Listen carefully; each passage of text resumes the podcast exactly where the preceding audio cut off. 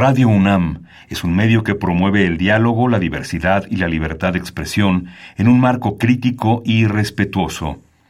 Los comentarios expresados a lo largo de su programación reflejan la opinión de quien los emite, mas no de la radiodifusora. Ingredientes para hacer la pócima de la diversión. Ancas de rana intrépida.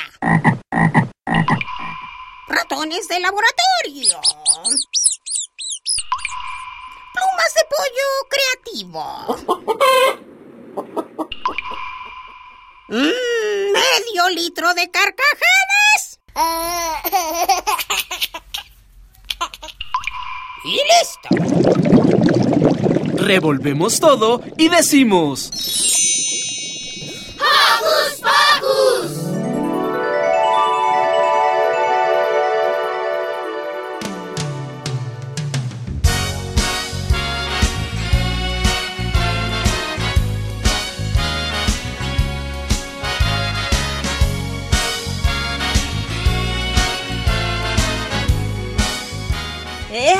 Bienvenidos queridos Joco Escuchas a un sábado más de Hocus Pocus.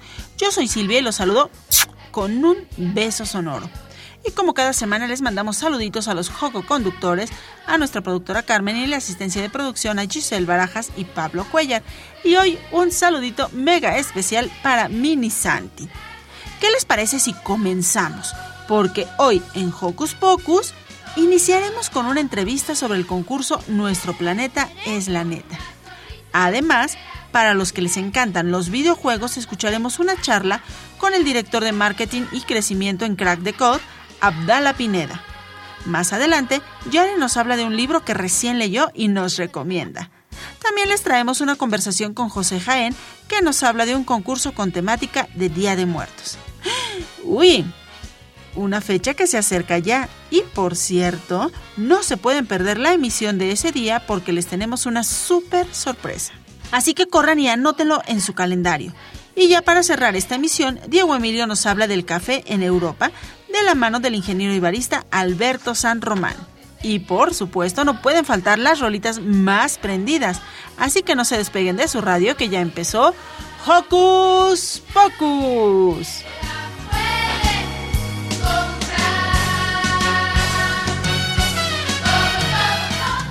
Recuerda que nos gusta saber de ti. Síguenos a través de nuestras redes sociales. Puedes hacerlo desde tu compu, tablet o celular con ayuda de tu mamá o papá. Facebookea con nosotros, búscanos como Hocus Pocus Unam, regálanos un like, comenta nuestras publicaciones y mándanos tus sugerencias musicales. Pero si lo tuyo son las frases cortas, búscanos en Twitter como arroba Hocus Pocus-Unam. Síguenos y pícale al corazoncito sin romper la pantalla. Y para iniciar muy alegres este día, escucharemos La felicidad de Ana y Gio.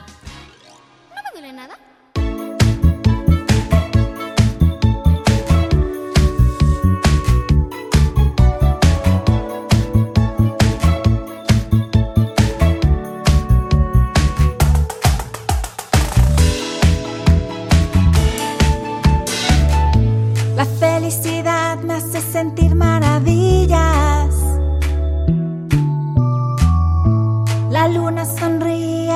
quiere tocar. Si cierro mis ojos, saboreo las cosquillas que le hacen los grillos a la tierra al cantar.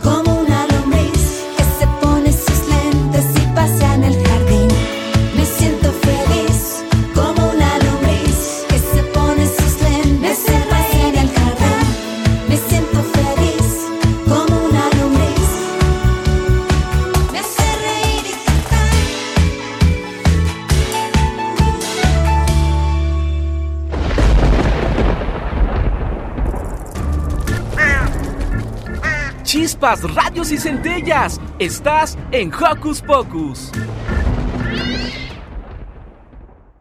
Grupo IMU lanza el concurso Nuestro planeta es la neta, con el objetivo de incentivar a la cultura del reciclaje entre la población mexicana. Conozcamos más en la siguiente entrevista.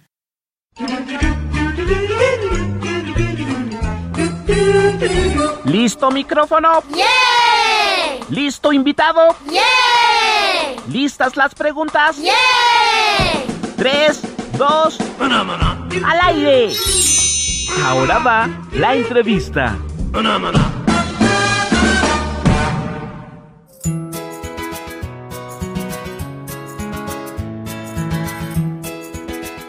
Hola Joco Escuchas, yo soy Silvia y hoy vamos a hablar de un concurso que está buenísimo. Y está buenísimo por muchas cosas y entre ellas es que a nosotros aquí en Hocus Pocus nos gustan mucho los concursos, pero además este particularmente nos va a ayudar para cuidar el medio ambiente, nos va a ayudar para cuidar el lugar en el que vivimos y para que obviamente podamos vivir mejor y disfrutar de nuestro planeta por mucho más tiempo. Y hoy tenemos como invitada a Pilar Bautista, ella es gerente de mercadotecnia de IMU y viene a platicarnos sobre el concurso Nuestro planeta es la neta. Bienvenida Pilar. Hola Silvia, muchas, muchas gracias por permitirme este espacio y permitirme llegar a tus poco escuchas. Pilar, platícanos, ¿qué es esto de Nuestro planeta es la neta?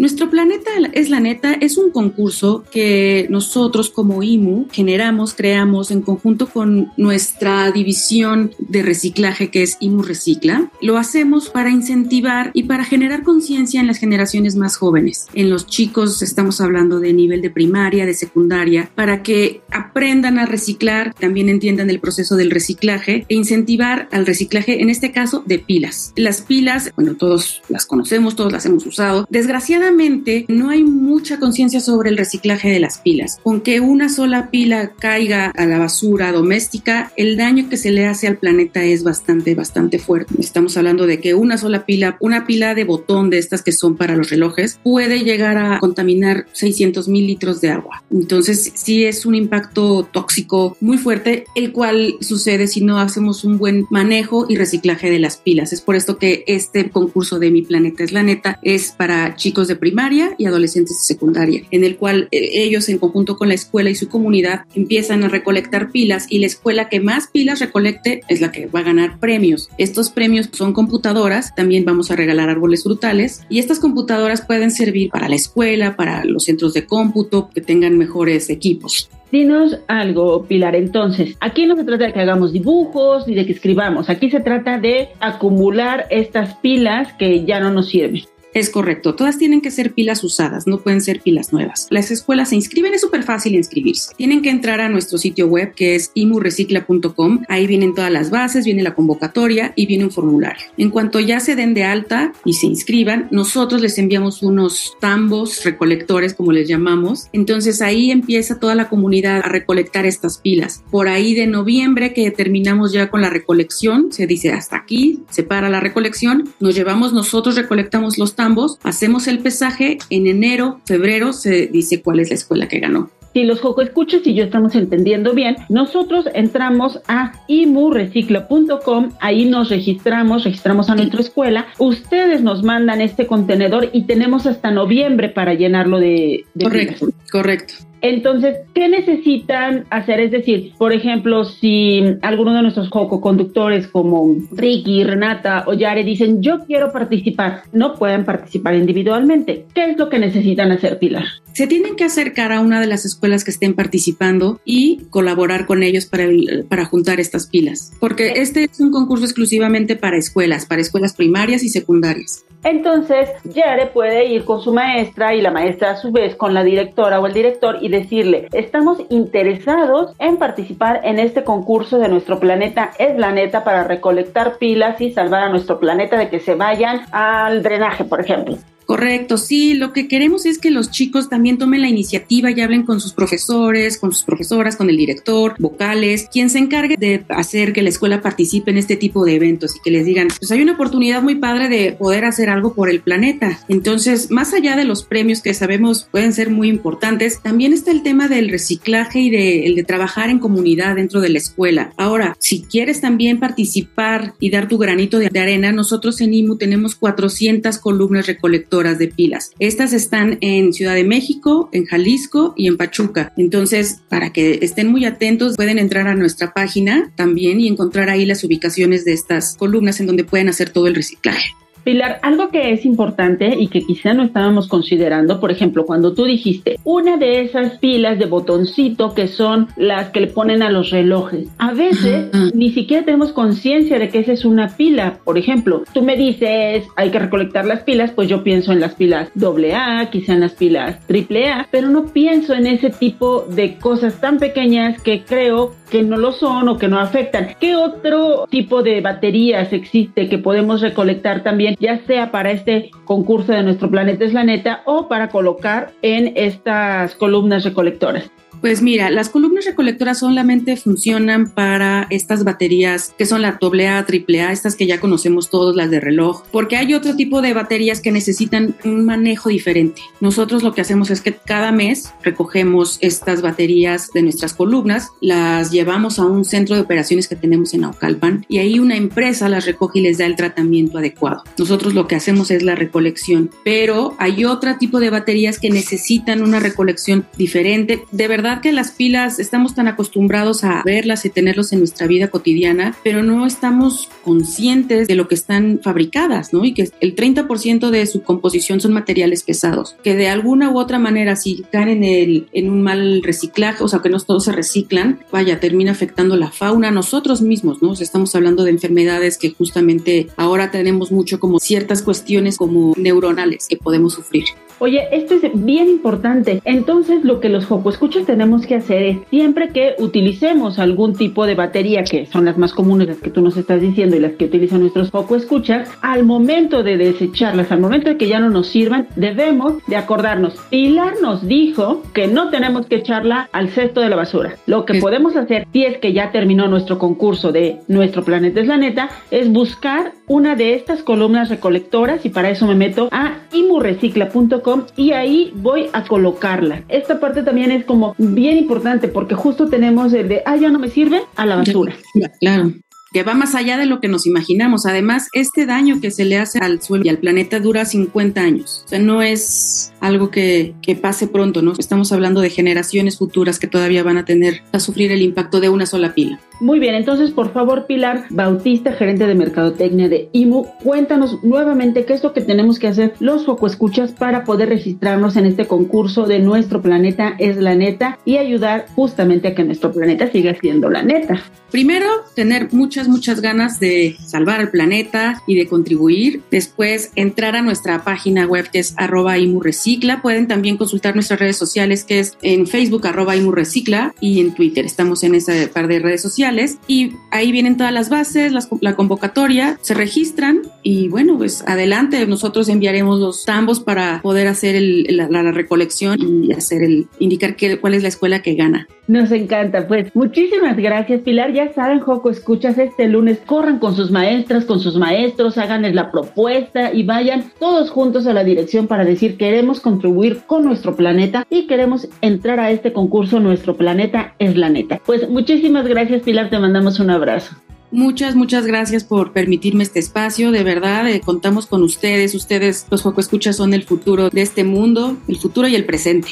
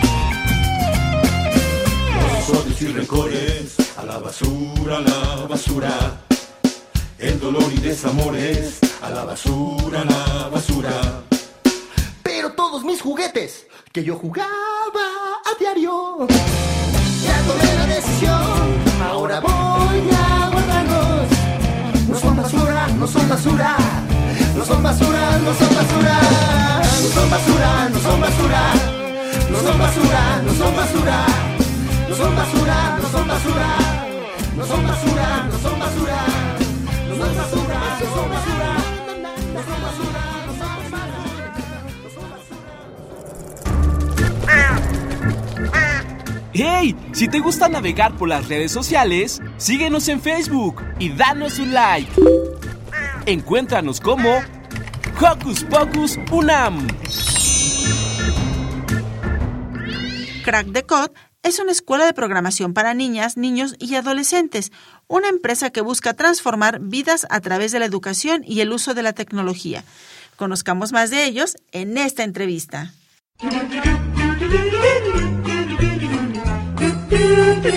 ¿Listo micrófono? ¡Yeah! ¿Listo invitado? ¡Yeah!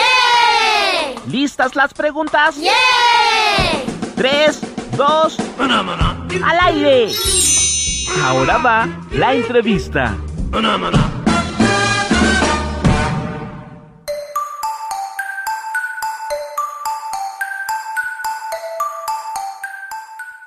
Hola Joco Escuchas, yo soy Silvia y hoy les tenemos una sorpresa. Sabemos que a ustedes les encanta todo ese rollo de los videojuegos, que son expertos, que bueno, un día descubren una cosa y al otro día tres y después también se vuelven expertos en esas cosas que han descubierto y justamente para ustedes que son los amantes de los videojuegos y los que saben muchísimo acerca de ellos, hoy nos visita Abdala Pineda. Él viene de Crack the Code y nos va a platicar acerca de un concurso y también nos va a platicar acerca de qué hace él con todo esto de los videojuegos y la programación que seguramente ustedes van a estar súper interesados. Bienvenido, Abdala. Hola Celia, muchas gracias. Antes que otra cosa, muchas gracias por la invitación y pues muy emocionado de compartir con tus o escuchas un poquito de este evento que tenemos de Game Jam para 2022 de Crack the Code. Cuéntanos primero qué es lo que hacen en Crack the Code.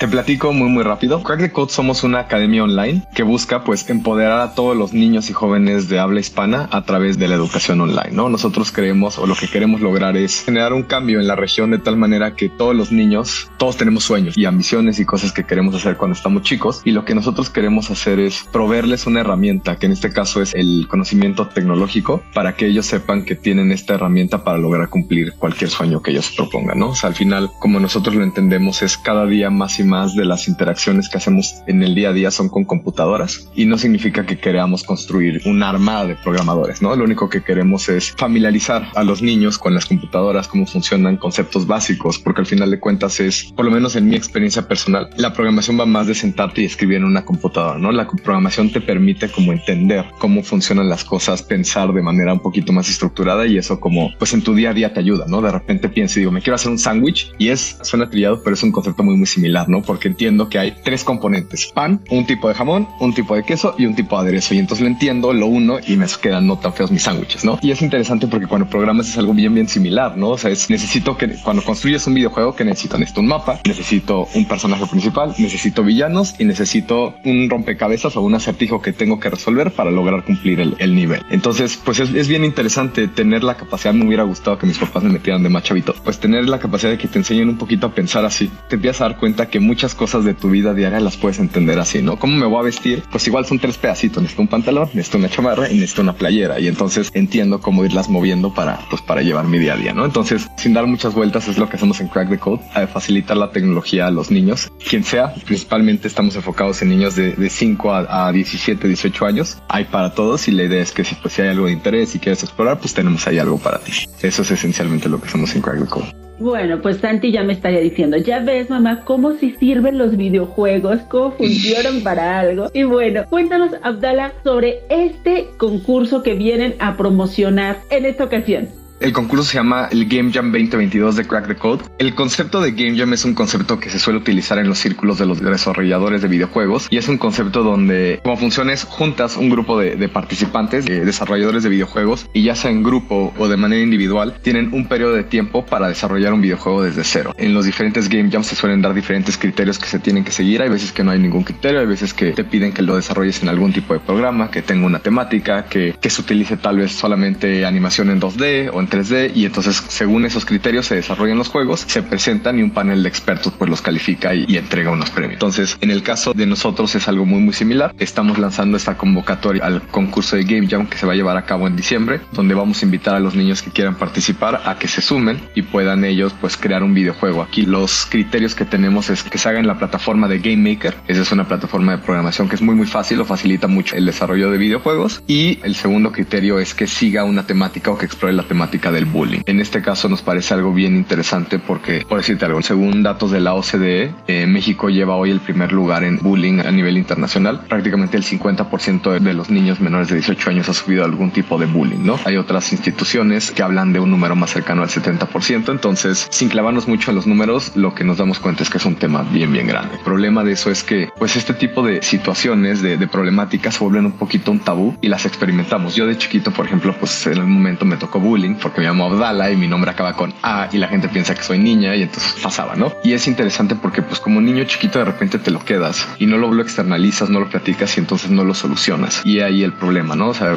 por ejemplo, yo me da cuenta cuando era chiquito, había unos zapatos amarillos que me gustaban mucho y yo estaba muy aproblemado porque me gustaban mucho los zapatos y nada más no lo podía solucionar porque pues todos los fines íbamos al centro comercial y los veía y me gustaban y no hacía nada. Y después me di cuenta que de las mejores cosas que podía hacer era hablarlo. Y entonces un día sentado con mis papás es como, oigan, este, pues es que ven los zapatos que veo todos los fines, pues me gustan mucho y los quiero, pero tengo un problema porque pues no es mi cumpleaños, entonces pues no me los van a comprar, pero pues los quiero y, pues cómo le hago, ¿no? Y ya de ahí pues mis papás platicaron, no sé qué, me dieron como unos trabajos que tuve que hacer, tuve que traer buenas calificaciones y eventualmente me los compraron, ¿no? Y lo que descubrí ahí es que hablando las cosas se entienden, ¿no? Y ese es el primer paso, por así decirlo, externalizarlo, hacerlo presente para que entonces ya no lo podamos seguir escondiendo. Y me parece que el tema del bullying es algo muy similar y es lo que queremos lograr aquí en Crack the Code, ¿no? Volvemos esto a la temática y forzamos a nuestros alumnos, por así decirlo, a que pues con esa temática se empieza a hablar del tema del bullying y lo empiecen a internalizar y tanto los alumnos como los padres pues ya inician esta conversación, ¿no? Entonces pues como papá puedes ver un poco que la temática de los niños, del bullying, cómo está eso eh, centrado alrededor de su videojuego y te puede ayudar un poquito a entender cómo es que tu hijo experimenta este tema, ¿no? Tu hijo o hija, lo mismo como niño, pues te puedes dar cuenta, ¿no? El, el otro día estamos viendo como un, un ejemplo de un videojuego donde pues la idea era que el bully estaba como encerrado y estaba enojado y era un bully porque no tenía amigos.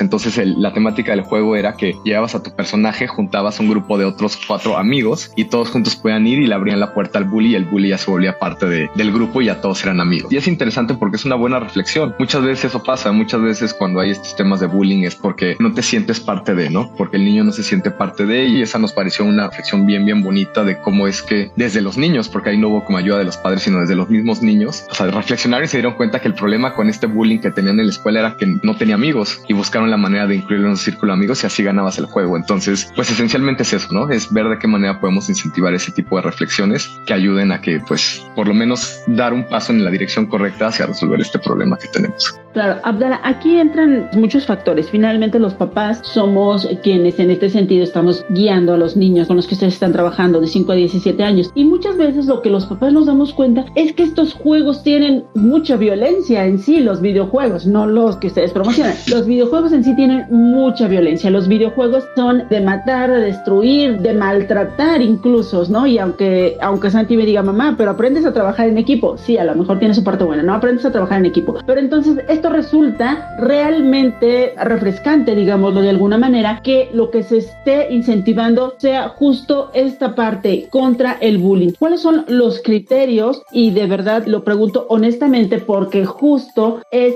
esta cuestión de que los papás lo que nos damos cuenta es que hay mucha violencia aquí. Entonces, ¿cuáles son los criterios que ustedes o que el jurado de Game Jam Crack the Code 2022 va a tener en cuenta o cuáles son los puntos que ustedes como Game Jam Crack the Code quieren reforzar en este sentido de darle la vuelta a toda esta violencia que los chicos, que las chicas están viendo y viviendo y jugando en su día a día? La plataforma Game Maker está, por así decirlo, controlada de tal manera que puedes controlar qué tanta exposición a la violencia hay por un lado o por el otro, ¿no? La otra cosa que es interesante y es un punto importante el que traes a la mesa. El tema de los videojuegos me parece que lo puedes partir en dos porque una cosa es ser participante y cuando tú eres participante como la mayoría de nosotros, pues te atienes, por así decirlo, al videojuego, ¿no? Y hay veces que hay videojuegos, estoy de acuerdo, un poquito más violentos, con ciertas temáticas que no pueden ser como las mejores para el niño, tal vez en la edad en la que está, pero pues como tú eres participante te atienes a ello. Y lo que es interesante en el caso de Game Jam es que también, y no solamente en Game Jam, sino en todo lo que hacemos en Crack the Code, nosotros queremos habilitar a la gente para que no solamente seas participante, sino que seas creador. Y ese es otro punto importante, ¿no? O sea, otro punto importante del Game Jam, donde gran parte de la experiencia es que tú creas tu propio videojuego y entonces la narrativa cambia. No es voy y me atiendo al, al tipo de contenido que me dan, sino yo lo puedo crear y yo lo puedo controlar. Entonces yo como alumno, yo como participante, pues puedo elegir la temática y el estilo de juego de acuerdo a lo que a mí me gusta y entonces puedo evitar entrar en estos temas como más violentos, por así decirlo, ¿no? Entonces, criterios generales, no tengo el dato exacto, exacto, pero habrá ciertos criterios técnicos que se tengan que cumplir, donde haya un nivel, haya un número mínimo de enemigos, un número mínimo de niveles, de calabozos que el alumno tenga que desarrollar para su videojuego, o que sea clara esta reflexión sobre el tema del bullying, ¿no? Un poquito como la que te platicaba, donde en lugar de irte a pelear con el bullying, porque ese no es el punto, como lo haces, tú lo vuelves parte de tu círculo de amigos y así es como tú terminas y ganas el juego. Entonces es un poquito hacia donde también como en estas sesiones de office hours vamos a estar buscando en este acompañamiento con los jueces una vez que empiece el concurso. Vamos a estar como guiando a los alumnos para buscar ese tipo de reflexión. Perfecto. Esta competencia se realizará del 3 al 16 de diciembre, pero deben registrarse antes del 11 de octubre. Cuéntanos en dónde deben registrarse, por favor, Abdala. Tú te puedes registrar en crackthecode.la en nuestra página web. Ahí te puedes registrar. Si me permites, eh, nada más hay dos maneras de participar, ¿no? El concurso es completamente gratis para quien sea. No tienes que ser alumno de Crack the Code. Simplemente te puedes registrar y participar. Lo único que necesitas tener es el rango de edad, que es de 9 a 16 años y tener conocimientos de Game. En el caso de que tú como niño quieras participar o como padre quieras que tu hijo participe, pero no cumple el requisito tal vez de saber programar o de saber como básicos de Game Maker, tenemos nosotros un taller. El taller tiene un costo, eso sí, pero es un taller de ocho semanas que le va a dar las bases y los fundamentos al niño para que el niño pueda entonces participar en el evento del Game Jam. Entonces tenemos hasta el 30 de octubre para inscribirnos al concurso y tenemos hasta el 11 para el taller. Pero si quieres participar al concurso todavía tienes un poquito más de tiempo. Perfecto. ¿Nos puedes decir nuevamente tu sitio web y nos puedes dar sus redes sociales donde podemos encontrar más información?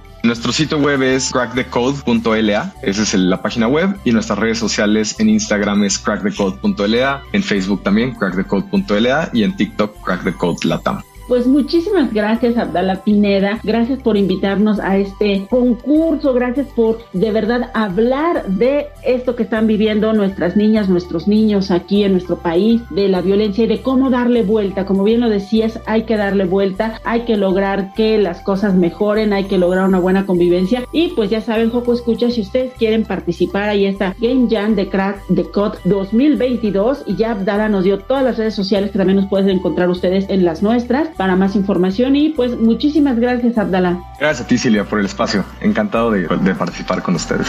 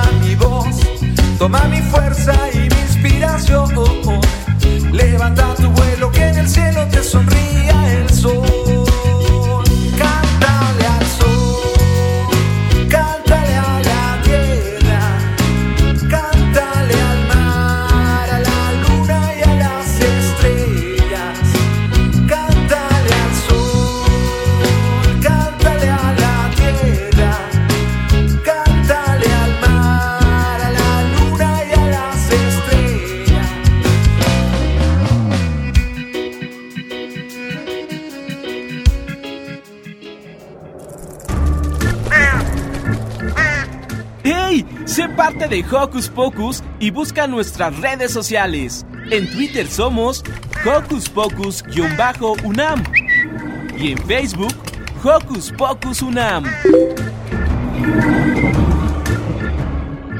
Y ahora nos vamos con una recomendación literaria de Yare. Orejas atentas.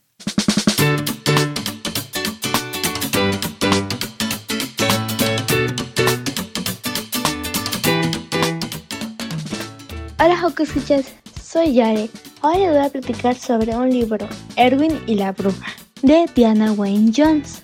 Su primera copia fue en España en abril del 2021 y en México en junio del 2022. Se trata sobre una niña que tiene aproximadamente 10 años, vive en el orfanato San Morwal, llevada ahí por su madre junto con una nota que decía, soy perseguida por las 12 brujas, volveré por ella unos años más tarde. Tiene un mejor amigo que se llama Gustav. Junto a él no quieren irse al orfanato, ya que ahí todos la tratan como una reina, ya que siguen todo lo que dice. Un día de visita, junto con Gustav, las caras más raras para que no los adopten. Pero pues era una peculiar pareja, la cual iba a adoptar próximamente a Erwin. Un hombre alto y con parecer tener cuerdas. Una mujer con mucho maquillaje que no combinaba y también la ropa. Juntos adoptaron a Erwin. Ella enojada no lo quería hacer, pero tuvo que aceptar. Se despidió de todos y los acompañó. Ya llegando a casa, no se sorprendió que la casa fuera el número 13. Era una casa chica, con dos ventanas a los lados y una puerta en medio, muy colorida. Entraron. Ya adentro, el hombre se fue y se encerró en una habitación. La mujer se quitó el sombrero y le dijo, yo soy Bellallega y ese era Mandrágora. Nunca la molestes así no se molestará mucho. Desde ahora serás mi asistente y vivirás aquí, en un cuarto chiquito. Pero es algo. Yo soy una bruja.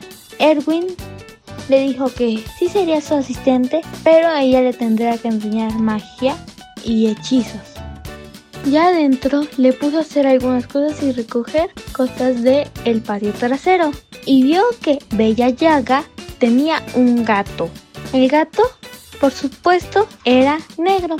Ya en la noche sintió un pequeño movimiento entre sus piernas y vio que era el gato. Lo acarició y le empezó a platicar sobre su día. Le dijo gustar. Y así pasaron los días, hasta que en un momento ella se hartó y decidió explorar la casa, ya que era muy grande aunque pareciera chica. Entonces, las noches se ponía a dibujar a Mandrágora y a Bella Yaga horrendos. Y después, como veía que no utilizaba el baño, pues ahí pegaba sus dibujos.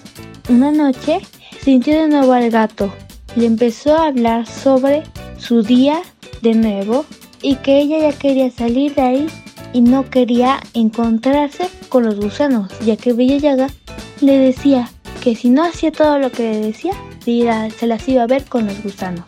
Entonces, ella no sabía qué eran y le preguntó al gato, pensando que no le podría responder, pero se sorprendió, ya que sí le respondió. Le dijo, te diré el hechizo que es para que no nos vuelvan a meter y no te metan a ti en los gusanos. Pero no me sigas llamando Gustav, mi nombre es Thomas. Ella sorprendida le dijo, ¿tú puedes hablar?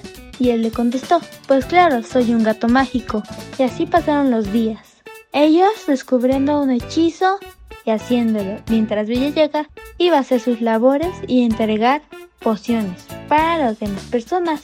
del vecindario. Un día, Erwin hizo algo que le molestó mucho a Bella. Entonces la encerró en su cuarto junto con el gato y de repente, ¡pum! La pared se llenó toda de rojo y empezaron a salir gusanitos por ahí, púrpuras y azules. Estos empezaron a ir entre el piso y todo lo demás. Ella se acordó que un día que estaba aburrida y la habían encerrado en su habitación, empezó a hacer un hoyo en la pared y pensó que iba a traspasar al baño que estaba al lado. Pero no, se dio cuenta de que era la habitación de Mandrágora. Y así los fue metiendo ahí, sin acordarse que ahí era el baño. Claro, pensándolo en eso, ¡pum! Se escuchó afuera todo destrozado, todo. Y salió un pequeño humo. En eso se escucharon gritos de Bella Yaga a Mandrágora. En eso abrieron la puerta de su cuarto. Era Mandrágora y Bella Yaga. En eso la sacaron y le explicaron que los gusanos, ya que eran mágicos, tenían que buscar lugares mágicos y el baño no era uno de ellos. Y entraron a la habitación de Mandrágora. Desde entonces, ella empezó a seguir las indicaciones, ya con muchas mejores explicaciones de Bella Yaga, ya que Mandrágora le dijo que Bella Yaga se portara mejor con Erwin. Desde entonces empezó a llevar mejor con Bella Yaga y Mandragora. Y así, su habitación que era chicas ya era más grande y con todo lo que le gustaba. Fin.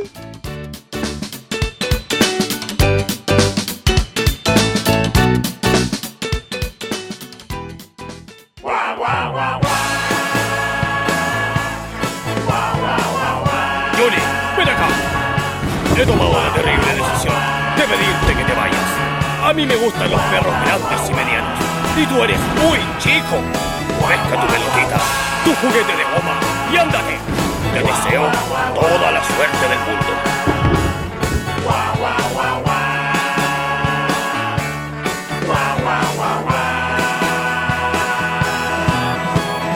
Soy un perro chico que quedó cesante. Me echó el jefe de casa por mal vigilante. Dice que no asustó ni al gato vecino. Que a todo el mundo dan risa mis ladridos. Que no valgo nada por ser tan pequeño.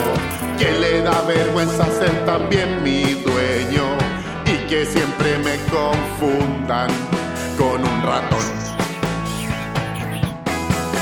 Perro chico, deja de llorar. Perro chico, tú Perro chico, un día tu complejo vas a superar. Aunque soy muy chico, tengo mis talentos. Nunca muerdo y quepo en un departamento. Los niños me adoran, duermo en sus camas. Y en el auto ocupo solo la ventana. Me alimento poco y nunca ensucio nada. Gruño a los siempre estoy alerta. Detrás de la puerta soy mejor que un Doberman. Perro chico, deja de llorar. Perro chico, tú sabes ladrar. Perro chico, un día tu complejo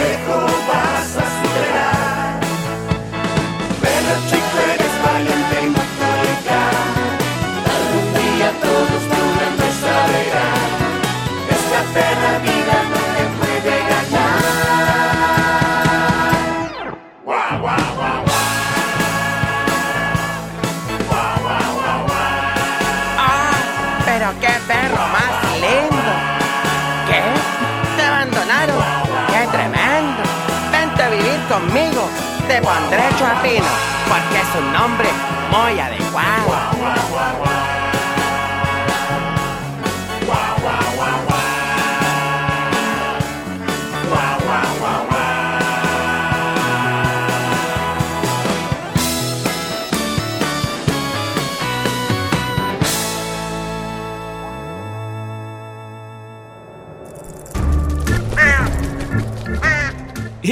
Si te gusta navegar por las redes sociales, síguenos en Facebook y danos un like. Encuéntranos como Hocus Pocus Unam. Día de Muertos es una celebración muy especial para México. Por eso, Eclipsus Creatividad con Causa invitan a todos los artistas del país a participar y crear postales alusivas a esta fecha. Para conocer todos los detalles, escuchemos la siguiente entrevista.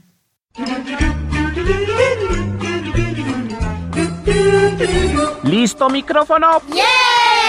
¿Listo invitado? ¿Listas las preguntas? Tres, dos, al aire. Ahora va la entrevista.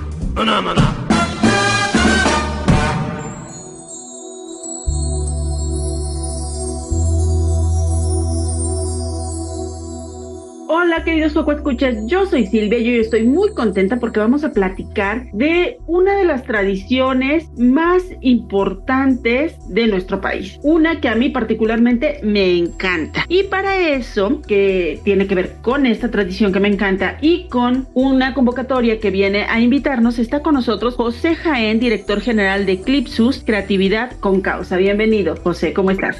Bien, muchas gracias por la oportunidad de platicar con tu auditorio la verdad es padrísimo esto que me permites compartirles. Tiene una historia de 17 años y bueno, es esta convocatoria para participar en esta edición que tú ya conoces, ya tuviste la oportunidad de compartirla. Les presumo, esta es una anterior que hicimos este, y la historia fue variando, fue cambiando a lo largo de esos 17 años que estuvimos, que hemos estado trabajando con la tradición y que hemos estado impulsando este trabajo. Este año hemos lanzado la convocatoria para la edición que vamos a sacar y que además gira en torno a pues toda esta situación que nos ha tocado vivir. Cuéntanos, esta tradición de hacer postales de Día de Muertos que empezó hace 17 años, ¿por qué empezó? ¿Qué fue lo que te motivó a ti y a Eclipsus Creatividad con Causa a comenzar esto que ahora ya es una tradición? Bueno, la verdad es que todo comenzó por un asunto meramente comercial. Eso fue el inicio de este trabajo. A mí me contrata un grupo de escuelas para llevar la parte de la merca y me encargan como primer trabajo especial el concurso de ofrendas que se hace en la ciudad de Puebla en Casa de Cultura. Y bueno, ahí eh, comienzo a meditar sobre la mejor manera de difundir el trabajo de este grupo de escuelas y tomo la determinación de que la mejor manera de hacerlo y sobre todo la más ética, porque finalmente yo lo que pensé, bueno, yo no voy a, usar la simpleza de para un volante o un flyer y nada más, ¿no? Sino hacer algo que incluso aporte, porque lo que hemos hecho en Eclipsus es que todo lo que hacemos aporte, no solamente el trabajo como tal, somos una organización que funciona de manera mixta, funcionamos como empresa, tenemos servicios de comunicación, tenemos imprenta, tenemos todos estos medios que nos permiten también hacer realidad este tema de las postales, porque de otra manera es muy complicado. Si aún así importa una buena cantidad de recursos los que tenemos que destinar para poder sacar esto adelante, bueno, el hecho de tener los medios nos permite hacerlo con mucho mayor facilidad, si de esa manera lo, podemos decir. El caso es que nos encargan este trabajo, pensamos en la opción de las postales, pero ahí juega un papel una persona que además déjame contarte que no es mexicana, es mexicana por adopción y por amor, es la colombiana más mexicana que conozco. Ella tiene casi 30 años en México, es la doctora Medi Bringer, que para complementar este trabajo de las postales, le pido que me haga el inmenso favor de escribirme un texto para ponerlo en el anverso de las postales. Y me regala dos. Es que ella, ese trabajo es el que define la ruta de esta iniciativa, porque ella escribe sobre la importancia de la identidad, en lo que yo te comentaba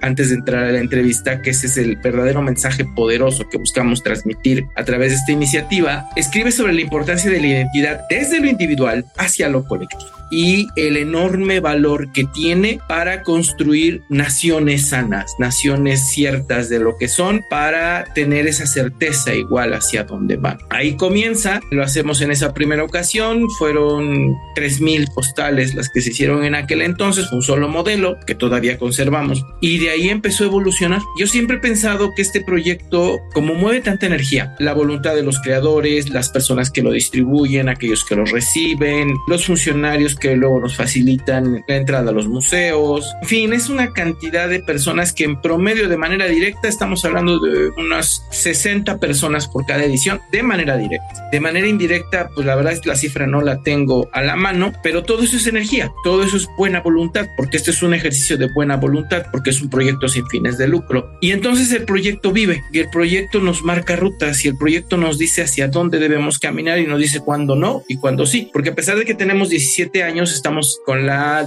decimocuarta edición, porque no siempre ha podido hacerse, ha habido situaciones extraordinarias, como fue el caso de 2017, cuando el sismo que le pega a la Ciudad de México y también a Puebla, a nosotros nos dejó sin oficinas, nos cerraron las escuelas y una parte del financiamiento que venía para hacer esa edición, pues se cortó y ya no alcanzó el dinero para poderlo hacer. Entonces, en ese momento tomamos la decisión de guardar todo el trabajo y es como sale la edición 2018 que compartimos con ustedes y que además el haber llegado de este, que fue el primer exhibidor que ocupamos, porque estos los colocábamos en los centros donde confluye la actividad cultural, casas de cultura, librerías, bibliotecas, centros culturales y algunos mostradores de empresas relacionadas con la creatividad, fue como eh, va caminando hasta llegar a esta primera pieza, que es la primera galería de bolsillo que hacemos, a raíz de que a la gente les regalábamos estas bolsitas con las postales y les gustaban tanto que decidimos hacer esto. Entonces, cada cosa, cada paso va marcando una ruta que solito el proyecto nos dice cómo sí y cómo no. Se viene la pandemia, precisamente en el 2018 decidimos hacerlo bienal por este tema de los recursos, pero bueno, en el 2020 pues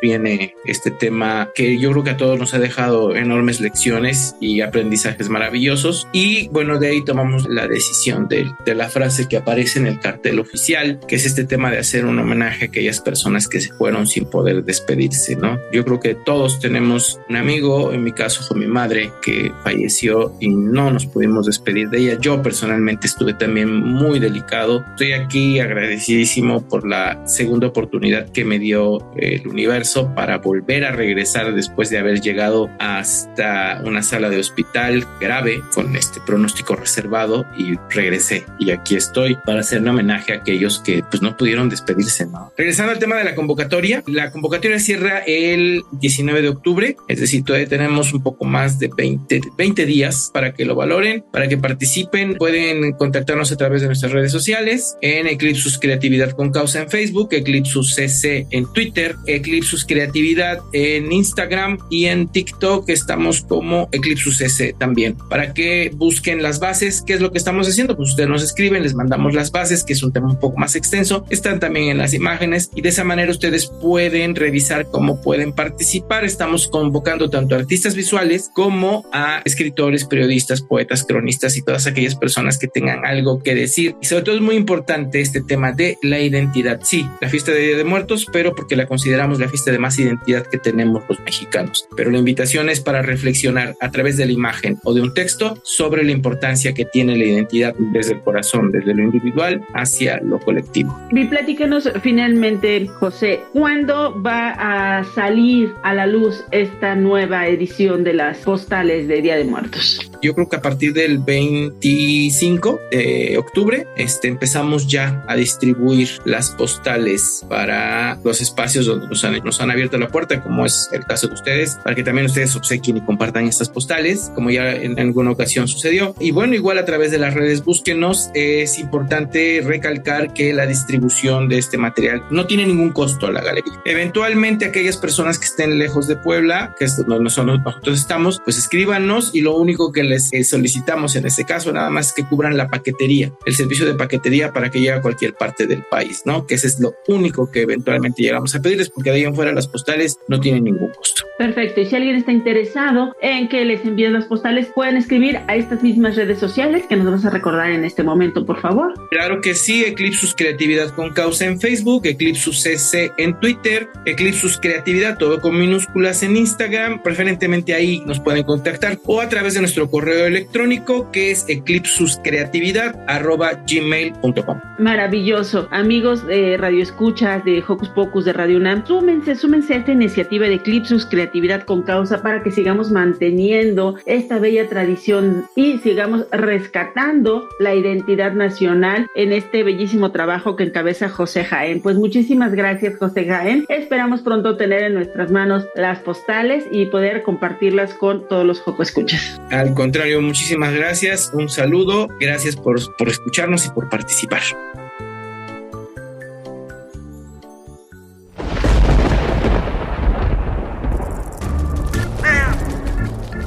chispas, radios y centellas. Estás en Hocus Pocus.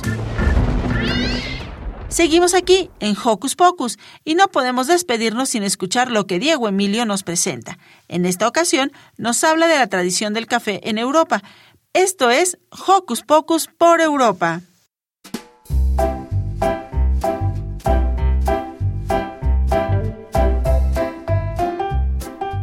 Buenos días amigos, bienvenidos a una nueva emisión de Hocus Pocus por Europa.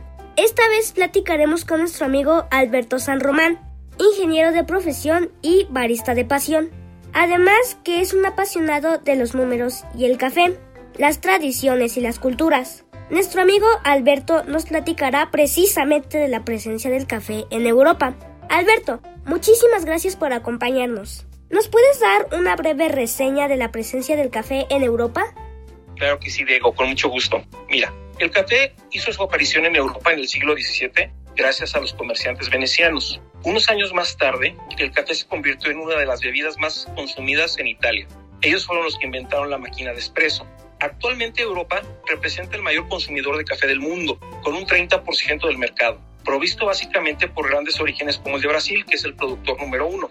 Aún así, gracias a, las, a la creciente popularidad del mercado del café de especialidad, más países productores han conseguido abrirse mercado en el viejo continente con excelentes granos de café.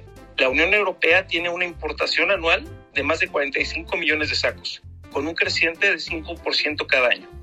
¡Wow! Vaya que en Europa tienen gusto por el café. De hecho, esta bebida le da identidad a ciertos países como Francia, país en la que muchos adultos prácticamente desayunan café, así, sin más. ¿Cuáles son los países europeos donde más se consume el café? Pues bien, Diego, siendo al grano, Finlandia es el mayor consumidor de café en Europa, con un promedio de 12 kilogramos per cápita.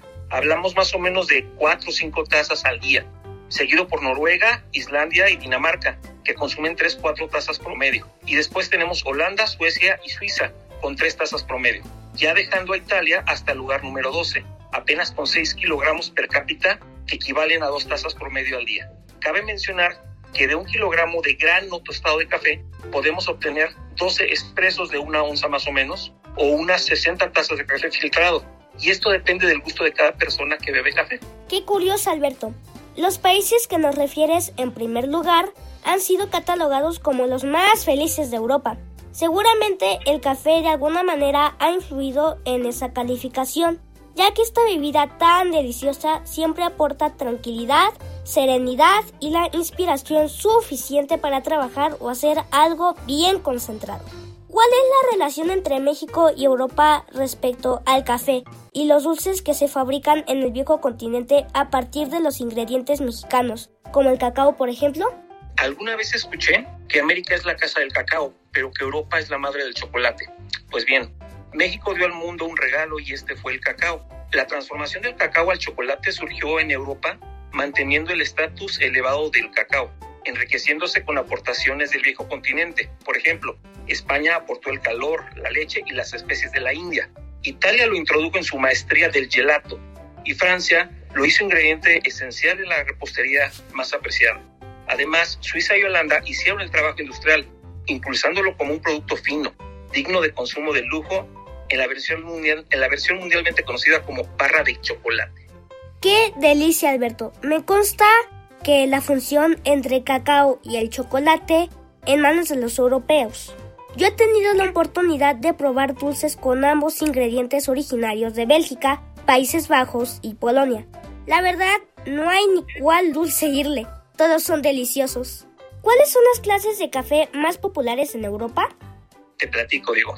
El café es un universo de opciones que se transforma en cada proceso, comenzando que existen varias especies de café, como lo son la arábica y canéfora, también conocida como robusta, y cada una tiene distintas variedades. Pero si vamos al tema de bebidas, en Europa se consume el café obtenido de diversos métodos de extracción, como son los filtrados o de inmersión, o bien el que nació en Italia con la máquina de espresso, con la cual se obtienen las bebidas más populares como el cappuccino o el latte. Por su parte, en Francia se toma el café aulá, café con leche. En Francia, el carajillo, que se prepara originalmente con brandy y a veces especies. Y si se presentan diversas opciones, tenemos el café vienés, el irlandés, el escocés, latte macchiato, el mocha, el lungo, ristretto e inclusive el espresso. Y cada una de estas bebidas presenta características diferentes en intensidad, cuerpo, acidez, sabor, textura, dulzor, lo cual permite tener una gran variedad de bebidas para los distintos gustos de, las, de los amantes del café. Veo que la lista es interminable. Además de deliciosa, en casa papá y mamá han probado algunos de los cafés que nos ha citado, como el latte, el cappuccino irlandés y el vienés. Este último uno de los preferidos de mi mamá. Por último, ¿podrías enviar un saludo para Hocus Pocus? A todos mis cuates de Hocus Pocus les envío un gran saludo y mis felicitaciones por tan increíbles historias y momentos que nos comparten. Son un gran equipo que ponen una sonrisa en nuestros rostros. Sigan así que todos necesitamos futuros como ustedes, que nos recuerdan que fuimos niños y que fuimos curiosos y que nos gustaba jugar y nos gusta reír. Son el ejemplo de amistad, unión y conocimiento que necesitamos hoy en día. Y de aquí en adelante, gracias por ser y estar con nosotros. Alberto, muchas gracias por tu tiempo y tus lindas palabras. Para Hocus Pocus, Diego Emilio.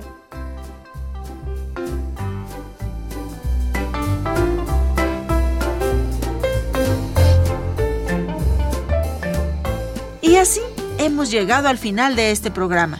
Por ahora nosotros nos despedimos deseándoles un lindo fin de semana. Les mandamos a papacho y beso sonoro.